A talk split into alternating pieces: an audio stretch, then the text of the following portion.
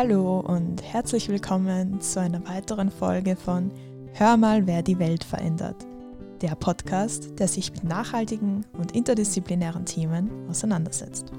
Hallo, ich bin die Sigrid und ich habe heute die Ehre, Katharina Schickling zu interviewen. Sie ist Journalistin, Dokumentarfilmerin und Autorin und ich darf sie heute zu ihrem letzten Buch, Der Konsumkompass, befragen. Darin geht es um nachhaltigen Konsum und darin werden, glaube ich, so ziemlich alle Fragen, die du dich schon mal zu diesem Thema gestellt hast, beantwortet und mit Studien hinterlegt, ähm, hinterfragt und eingeordnet. Es ist wirklich ein spannendes Buch, kann ich nur empfehlen. Ich wünsche euch viel Spaß. Also herzlich willkommen bei unserem Podcast. Schön, dass ich da sein darf. Das freut mich. Zu Beginn ja. ähm, dürfte ich Sie bitten, dass Sie sich vielleicht selbst nochmal vorstellen. Ich glaube, das kann man ähm, immer am besten. Und mich würde auf jeden klar. Fall auch interessieren, wie Sie zu dem Thema nachhaltigen Konsum gekommen sind. Also, mein Name ist Katharina Schickling. Ich bin ähm, Journalistin, Dokumentarfilmerin und Buchautorin und ähm, habe mich bis jetzt eigentlich vor allem mit ähm, Ernährungsthemen und Verbraucherthemen beschäftigt. Also wie sind Lebensmittel gekennzeichnet, was ist da eigentlich drin, Tierwohl, solche Themen. Mhm. Und ähm, bin, äh, äh, bin sehr oft schon äh, auf das Phänomen gestoßen, dass Studien auf den ersten Blick gut klingen und wenn man sie sich dann genauer anschaut und mal versucht zu ermitteln, was genau wurde denn da eigentlich erforscht und wer hat diese Studie bezahlt, ähm, dass man dann oft zu ganz erstaunlichen Erkenntnissen kommt und feststellt, dass bloß weil irgendwo das Gütesiegel Studie drauf pappt, ist noch lange nicht heißt, dass das, was da äh, verbreitet wird, auch wirklich wissenschaftlich valide ist.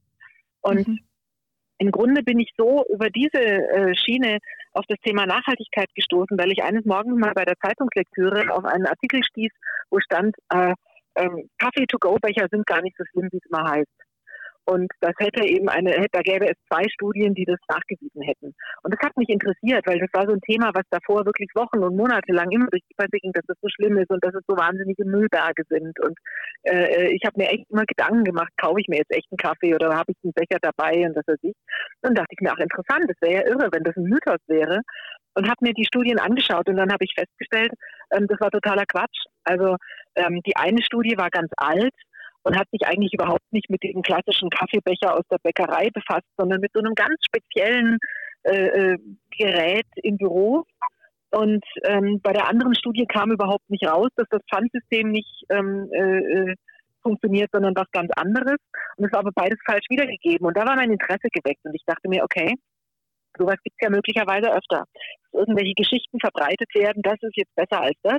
Oder mhm. das hat eine ganz tolle Ökobilanz und das nicht. Und dann habe ich angefangen zu recherchieren. Und dann habe ich festgestellt, dass es in der Tat auch Bereiche gibt, wo man auf überraschende Erkenntnisse kommt, also wo es anders ist, als man denkt. Ähm, und und dass, äh, äh, dass es in vielen Bereichen aber tatsächlich auch ganz schwierig ist, überhaupt Ökobilanzen zu berechnen, weil da so unendlich viele ähm, Aspekte reinfallen. Und dann wurde es immer mehr und irgendwann hat es ein Buch gereicht für den, der Konsumkompass. Okay, spannend.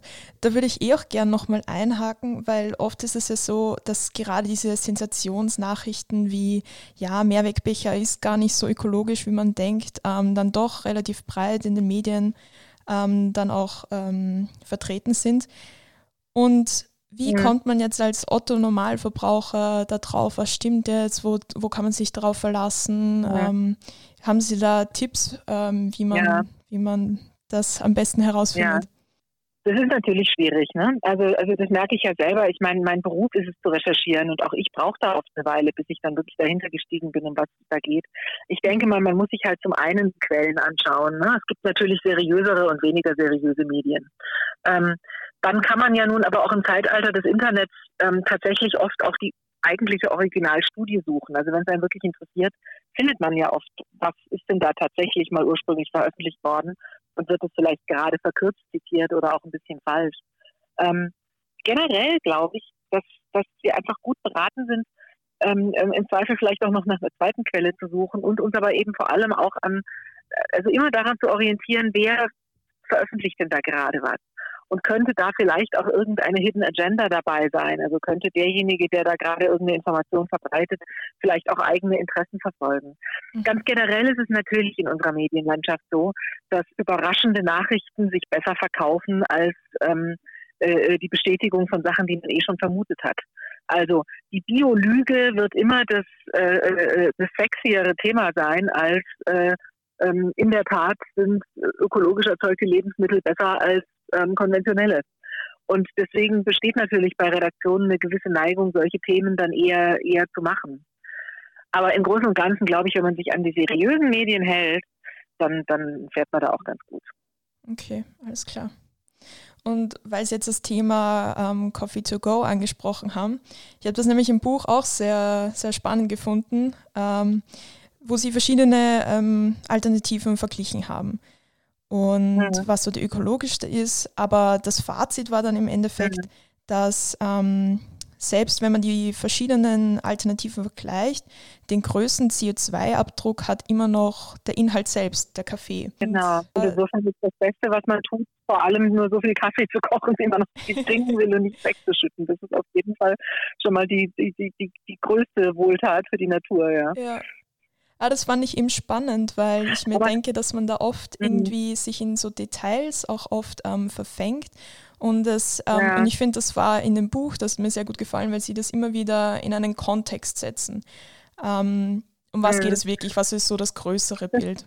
Ja, ich glaube, also das geht ja schon, das geht ja schon beim ganz großen Bild los. Also ähm, damit, dass wir jetzt alle dauernd drüber nachdenken, welcher Konsum noch nötig ist und welcher nicht, retten wir ja die Welt nicht wirklich, mhm. weil wir letzten Endes verglichen mit den wirklich großen Themen da doch ganz kleine Lichter sind. Also ähm, selbst wenn wir jetzt alle ein Jahr lang keinen Langstreckenflug machen und den auch nicht durch irgendwas anderes Umweltschädliches ersetzen, ähm, äh, äh, sind wir nicht annähernd in einer Region wie das Abschalten eines einzigen Braunkohlekraftwerks. Also insofern die wirklich großen Entscheidungen muss die Politik treffen. Und ich glaube, da sind wir dann tatsächlich als Wähler gefordert, ähm, unseren Politikern auch auf den Füßen zu stehen und zu sagen, wir wollen das. Wir wollen, dass ihr dafür sorgt, dass unsere Welt nachhaltiger wird. Also dieses Ganze, dann drehe ich halt meine Heizung zwei Grad kälter, bringt schon auch was. Also viele kleine ergeben irgendwann auch ein großes.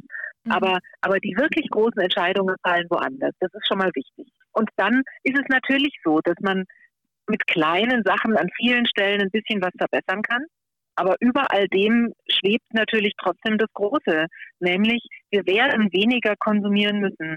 Und wir sollten an jeder Stelle natürlich auch uns immer Gedanken darüber machen, wie wichtig ist mir dieser Konsum jetzt? Also ist es was, was mich wirklich sehr, sehr glücklich macht und mein Leben viel schöner? Dann prima. Aber ist es vielleicht ein bisschen egal? Also muss ich jetzt nochmal eine Tasse Kaffee trinken oder trinke ich die eigentlich mehr so, weil sie da halt steht oder weil ich halt, weiß ich gar nicht so richtig. Oder will ich die wirklich trinken und denke mir, boah, toll.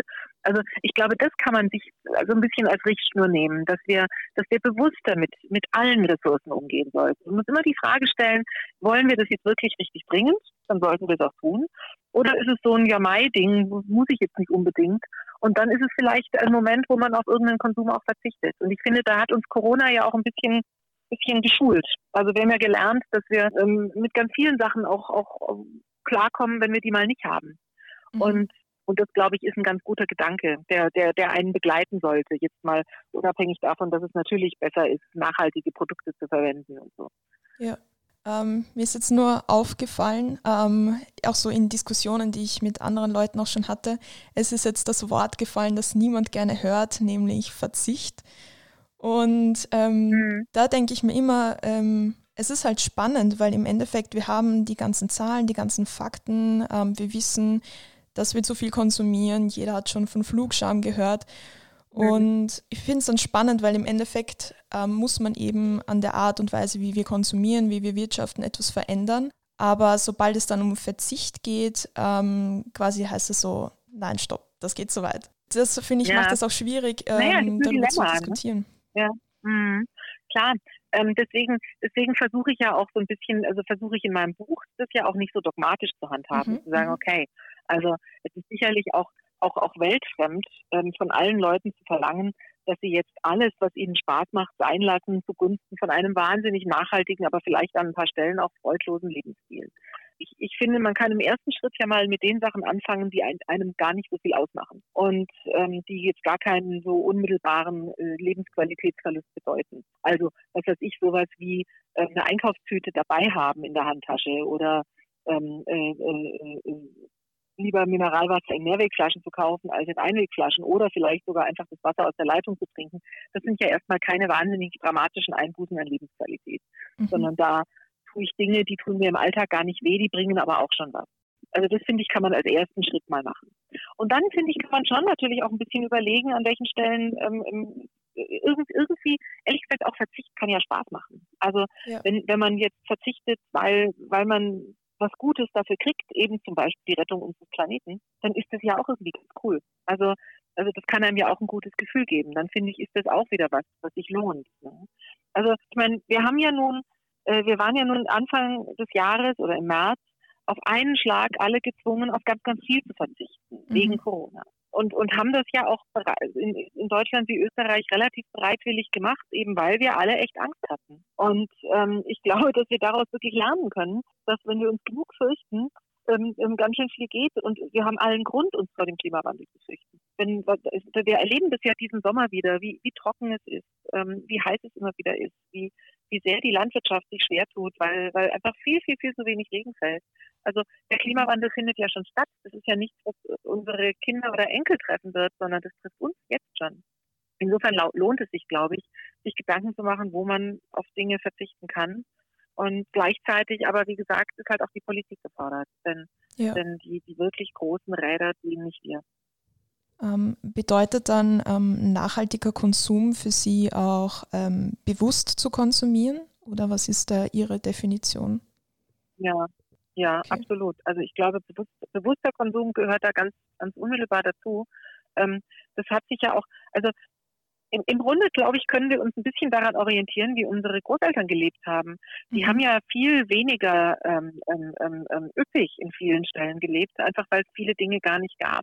Ähm, und wir haben halt dadurch, dass wir groß geworden sind in diesem wahnsinnigen Überfluss, uns so angewöhnt, das auch für selbstverständlich zu halten. Und ich glaube aber, dass da, dass sich da Dinge schon verändern. Also wir haben jetzt gerade gestern Abend zum Beispiel habe ich mit einer Freundin drüber geredet, deren Tochter, die die kauft überhaupt nicht bei den großen Ketten ein, sondern die kauft fast alle ihre Klamotten im Second-Hand-Laden, mhm. weil sie nachhaltig sein will und weil sie es auch cooler findet. Und wenn ich mir jetzt überlege, also meine, meine ältere Tochter, die ist zehn Jahre älter, die hat noch ganz selbstverständlich äh, äh in der Fußgängerzone irgendwelche 5-Euro-T-Shirts gekauft und die dann nach dreimal Tragen weggeworfen. Also ich glaube, da ändert sich gerade auch schon was. Ich glaube, wir müssen wieder hin zu einem etwas, ähm, vielleicht auch teilweise zu einem etwas hochwertigeren Konsum. Also nicht immer ganz viel billig auf die Schnelle, was dann auch nicht hält, ähm, was dann Müll verursacht, was, was aber ja trotzdem Ressourcen verbraucht. Sondern ich glaube, wir müssen versuchen, uns einfach wieder ein bisschen bisschen wertigere äh, äh, Dinge zu, zu leisten und, und die dafür dann aber eben lange zu haben. Also ich habe jetzt, ich habe das in meinem Buch ja beschrieben, ich habe jetzt hier in, in, in meinem Ferienhaus gerade eine Gießkanne ersetzt, die ist bestimmt 50 Jahre alt. Mhm. Und ähm, ähm, ich hoffe, die nächste hält auch so lang. Ja, Dann hoffentlich. ist das bisschen, was da bei der Herstellung an CO2-Bilanz anfällt, völlig egal. Wie, wie war das eigentlich bei, bei Ihrer Recherche, wenn Sie die ganzen Zahlen vor sich haben und Ihren gesamten Konsum hinterfragen? Hat man dann überhaupt noch ein Bild von dem oder kann man sich unter den Zahlen was vorstellen? Ja, also ich, ich versuche ja immer, ich versuche ja immer Sachen runterzubrechen. Also also wenn ich jetzt da irgendwie bei, bei irgendeiner, weiß ich nicht, so und so viel Terawattstunden Strom oder so Zahl lande, ich versuche das immer in ein Bild zu packen. Also das mache ich für meine Leser, aber das mache ich auch für mich. Okay. Also und, und teilweise finde ich es auch ganz interessant. Also ich bin zum Beispiel wirklich groß geworden mit diesem Macht das Licht aus. Also es immer schwebte um mich warum erst bei mir daheim und dann später bei meinem Mann. Es war immer dieses, die schlimmste Sünde war, irgendwo Licht anzulassen, wenn man aus dem Zimmer gegangen ist. Und da mal auszurechnen, ähm, dass ich damit eigentlich gar nicht so wahnsinnig viel Strom verbrauche. War für mhm. mich zum Beispiel ganz spannend, weil ich mir dachte, okay, das ist keine schlimme Sünde. Es gibt Sachen, die sind viel schlimmer. Also eine halbvolle Geschirrspülmaschine laufen lassen ist viel schlimmer von der äh, negativen ökologischen Wirkung. Und so gibt es ja viele Dinge. Also ich versuche das eigentlich immer in eine Größenordnung zu bringen, die ich mir dann auch vorstellen kann. Und dann finde ich, werden die Zahlen auch greifbar. Ja, ist echt spannend. Ich finde, wenn man jetzt auch zurückdenkt, ähm, jetzt am 22. August war ja der Earth Overshoot Day. Also wir haben jetzt eigentlich mhm. schon alle Ressourcen ähm, verbraucht, die der, unser Planet im gesamten Jahr regenerieren kann. Wenn wir zum Beispiel von Österreich ausgehen, wäre das schon im April gewesen. Ähm, ja. ja, man muss vor allem davon ausgehen, dass das ja das ist, ähm, das ist ein Corona-Wert. Ne? Also es ja. ist ja der also es ist ja die, die, die, die CO2-Belastung durch, durch den, den, den Shutdown fast weltweit äh, äh, erheblich runtergegangen durch das wahnsinnige Runterfahren des Flugverkehrs und so weiter. Ne? Also wäre das nicht gewesen, wäre es ja wahrscheinlich schon irgendwann im, weiß ich nicht, Mai oder Juni gewesen. Also, also im Grunde genommen ist dies ja sogar ein, ein bisschen ein Pausejahr für unseren Planeten. Mhm. Und eben da kam dann ja auch wieder die Diskussion ähm, während Corona quasi, dass, dass es da möglich ist, diese wirklich strengen Maßnahmen durchzusetzen, eigentlich mhm. weltweit. Und ja, und jetzt fordern eben die Leute berechtigterweise, dass das auch ähm, bezüglich einer nachhaltigen Zukunft ähm, strenger durchgesetzt wird. Mhm. Ähm, also ich, ich fand das ganz interessant, weil, weil man ja gemerkt hat, dass, äh, äh, also ich glaube, Corona hat an ein paar Stellen schon auch, auch Denkprozesse in Gang gebracht, äh, von denen wir langfristig profitieren können. Also ich glaube zum mhm. Beispiel, dass dieses ganze Dienstreisewesen, diese Heerscharen von Rollkoffer bewegenden Anzugträgern, die kreuz und quer durch Europa geflogen sind, für eine einzige Sitzung. Ähm, ich glaube, das wird so nicht wiederkommen, weil die Firmen gemerkt haben, wie angenehm das ist, wenn ihre Mitarbeiter verfügbar sind und nicht den ganzen Tag auf irgendwelchen Flughäfen rumsitzen, wo man sie nicht erreichen kann und wo sie ja dann meistens auch gar nichts arbeiten, mhm. ähm, sondern stattdessen sitzen die in ihren Büros, erledigen Dinge und sind halt mal zwei Stunden in der Videokonferenz. Also ich glaube, dass diese Geschäftsfliegerei, wie sie war, die wird nicht wiederkommen. Und das killt ja dann gleichzeitig auch bis zu einem gewissen Grad die, die Billigfliegerei an anderer Stelle, weil ähm, das ja dazu führt, dass äh, äh, also diese, diese Billigflüge haben ja nur funktioniert, weil ähm, sozusagen die Geschäftsflieger das finanziert haben. Und ähm, insofern glaube ich, dass da zum Beispiel jetzt einfach Corona zu was Gutem führt, weil das wird sich verändern. Das wird nicht mehr so extrem sein wie vorher ähnlich, was, was jetzt Büroraum angeht. Also diese riesigen Büros sind ja auch ein, ein, ein, ein Faktor für die Ökobilanz. Ähm, das, auch da wird sich was ändern, weil, weil wenn mehr Menschen im Homeoffice sind, erstens pendeln die keinen, keinen Feinstaub mehr in die Luft und zweitens ähm, wird man kleinere Flächen brauchen. Die werden frei für andere Nutzungen, für Menschen, die da wohnen, die dann vielleicht nicht mehr so weit mit dem Auto in die Stadt fahren jeden Tag und und und. Also da gibt es doch eine ganze Reihe von von Dingen, die, ähm, die, die, die es besser machen. Nein, also ich glaube, da hat, die, da hat ja sozusagen Corona auch was Positives bewirkt. Ich werde ganz oft gefragt, ist, ist dieses Thema denn jetzt noch zeitgemäß? Müssen wir denn jetzt nicht erst die Wirtschaft in Gang bringen? Haben wir denn jetzt noch Platz für diesen Ökoluxus, wo wir doch jetzt ganz andere Probleme lösen? Mhm. Und ich glaube ehrlich gesagt, das Gegenteil ist richtig. Also gerade jetzt sollten wir diese diese, diese Denkpause oder sollten wir die Denkanstöße, die wir durch diese Krise hatten, nutzen und den Schwung mitnehmen und sagen, okay, dann lasst uns doch jetzt mal unsere, unsere Welt ein bisschen zukunftsfähiger machen. Es gibt natürlich auch Dinge, die schlecht sind. Also zum Beispiel dieses gestiegene Hygienebedürfnis führt ja dazu, dass die Leute wahnsinnig viel mit Plastik hantieren. Ne? Also da waren wir schon mal besser. Das ist natürlich ja. nicht gut. Da bin ich jetzt auch gespannt, ob wir das wieder zurückgedreht kriegen, weil an sich hat die EU ja relativ, ähm, relativ strenge Gesetze erlassen, was in Zukunft alles nicht mehr erlaubt ist an mhm. Plastik. Da bin ich mal gespannt. Also da hoffe ich sehr, dass, dass, dass das nicht so bleibt, wie es im Moment ist, wo natürlich plötzlich Plastikfluten wieder auf uns niederregnen, wo ja. wir eigentlich schon dachten, da waren wir schon mal weiter. Ja, ich hoffe auch. Vor allem, es ist ja wirklich, es, ist ein weltweites Problem und es ist, ich glaube, kein Problem kann man jetzt so irgendwie differenziert angehen, weil einfach alles zusammenhängt. Also ich bin auch gespannt, ähm, mhm. wie es noch wird. Aber eben, man kann es auch als Chance nutzen. Was mich jetzt noch interessieren würde, ähm, es ist ja, wenn wir jetzt über nachhaltigen Konsum diskutieren, finde ich das ja immer wieder spannend, weil im Endeffekt hängt es ja auch so viel mit den Rahmenbedingungen zusammen, wo man lebt, ähm, in welcher Stadt, ob es da, mhm. ob man öffentliche Verkehrsmittel in der Nähe hat, ob es ein gutes Abfallsystem gibt, ob es einen Markt oder mhm. ähm, unverpackt Läden gibt. Und ich denke mir, es ist eigentlich auch wirklich ein großes Privileg, dass man die Zeit und das Geld hat, um sich ähm, so intensiv mit diesen Themen auseinanderzusetzen. Und ja, man stellt mhm. sich dann eben schon die Frage, muss es so komplex oder schwierig teilweise sein, ähm, wenn sich Leute wirklich, ähm, wenn Leute nachhaltig leben wollen, aber einfach die Rahmenbedingungen nicht gegeben sind? Denken Sie, wird das in der Zukunft also, äh, besser werden? Ich hoffe. Also das ist ja, also ich meine, ich, ich, ich würde sagen, diese, diese, dieses Thema hat zwei Seiten. Also auf der einen Seite gibt es mal die Dinge, die einfach sind und die kann tatsächlich jeder. Also mhm. wenn man sich zwei, zwei Regeln merkt, ähm, die äh, ganz einfach überall befolgbar sind, dann ist man schon mal recht weit. Und das ist Strom ist immer böse und Müll ist immer schlecht. Also mhm. wenn ich sozusagen dahin komme, dass ich einfach so, so wenig Müll verursache wie möglich und so wenig Strom verbrauche wie möglich, dann habe ich schon mal viel richtig gemacht, weil das ist immer die bessere Wahl zu allen, ich sage jetzt mal Schnickschnack-Varianten, wie Recyceln, äh, äh, unterschiedliche erneuerbare Energien oder so. Nicht Strom verbrauchen ist immer besser als Strom verbrauchen mhm. und keinen Müll machen ist immer besser als den Müll dann irgendwie verwerten. So, das kann jeder. An den anderen Stellen, wo es um Angebote geht, da glaube ich, ist dann tatsächlich auch wieder die Politik gefordert. Also es gab jetzt gerade in Deutschland, das Bundeslandwirtschaftsministerium hat so einen Expertenbeirat, von dem es sich beraten lässt. Und die haben zum Beispiel jetzt gerade ein Papier ähm, ähm vorgelegt, wo sie eine, äh, wo sie fordern, dass man äh, auf Lebensmitteln CO2-Bilanzen aufführt. Also das sozusagen verpflichtend, genauso wie die Zutatenliste oder, oder die Nährwertangaben künftig draufstehen muss, wie viel CO2-Äquivalent ähm, bei der Erzeugung dieses Lebensmittels angefallen ist.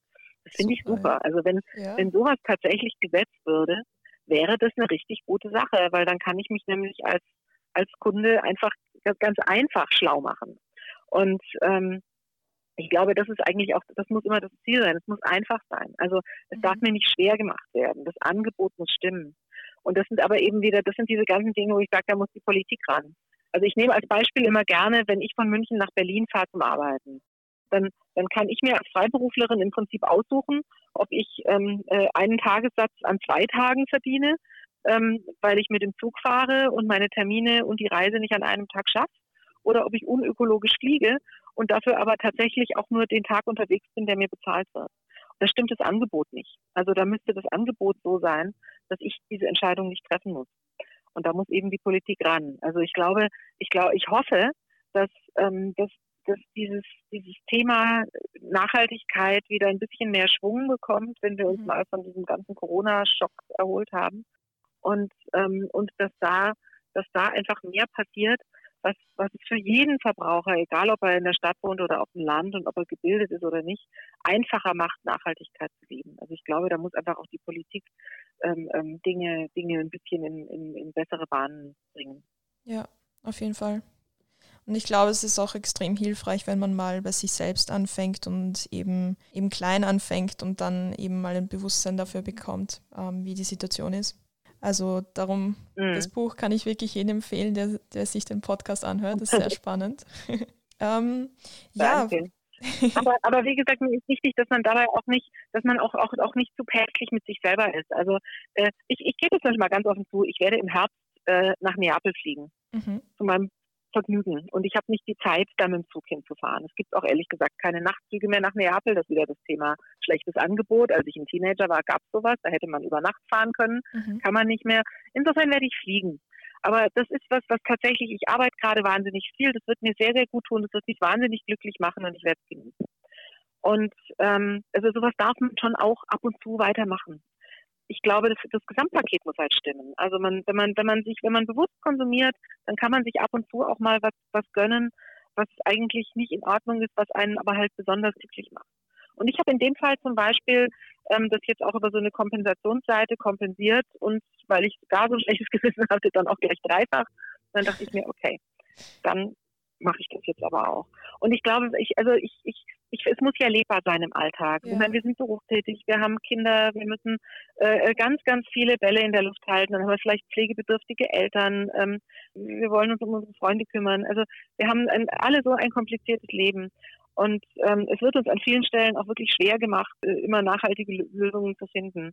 Aber ich glaube, dass das, was man von uns verlangen kann, ist, dass wir uns ein bisschen Gedanken machen und dass wir Sachen auf den Prüfstand stellen. Und vielleicht eins nach dem anderen. Nicht alles auf einmal, aber so nach und nach einfach immer mal gucken, was mache ich denn da eigentlich? Warum mache ich das?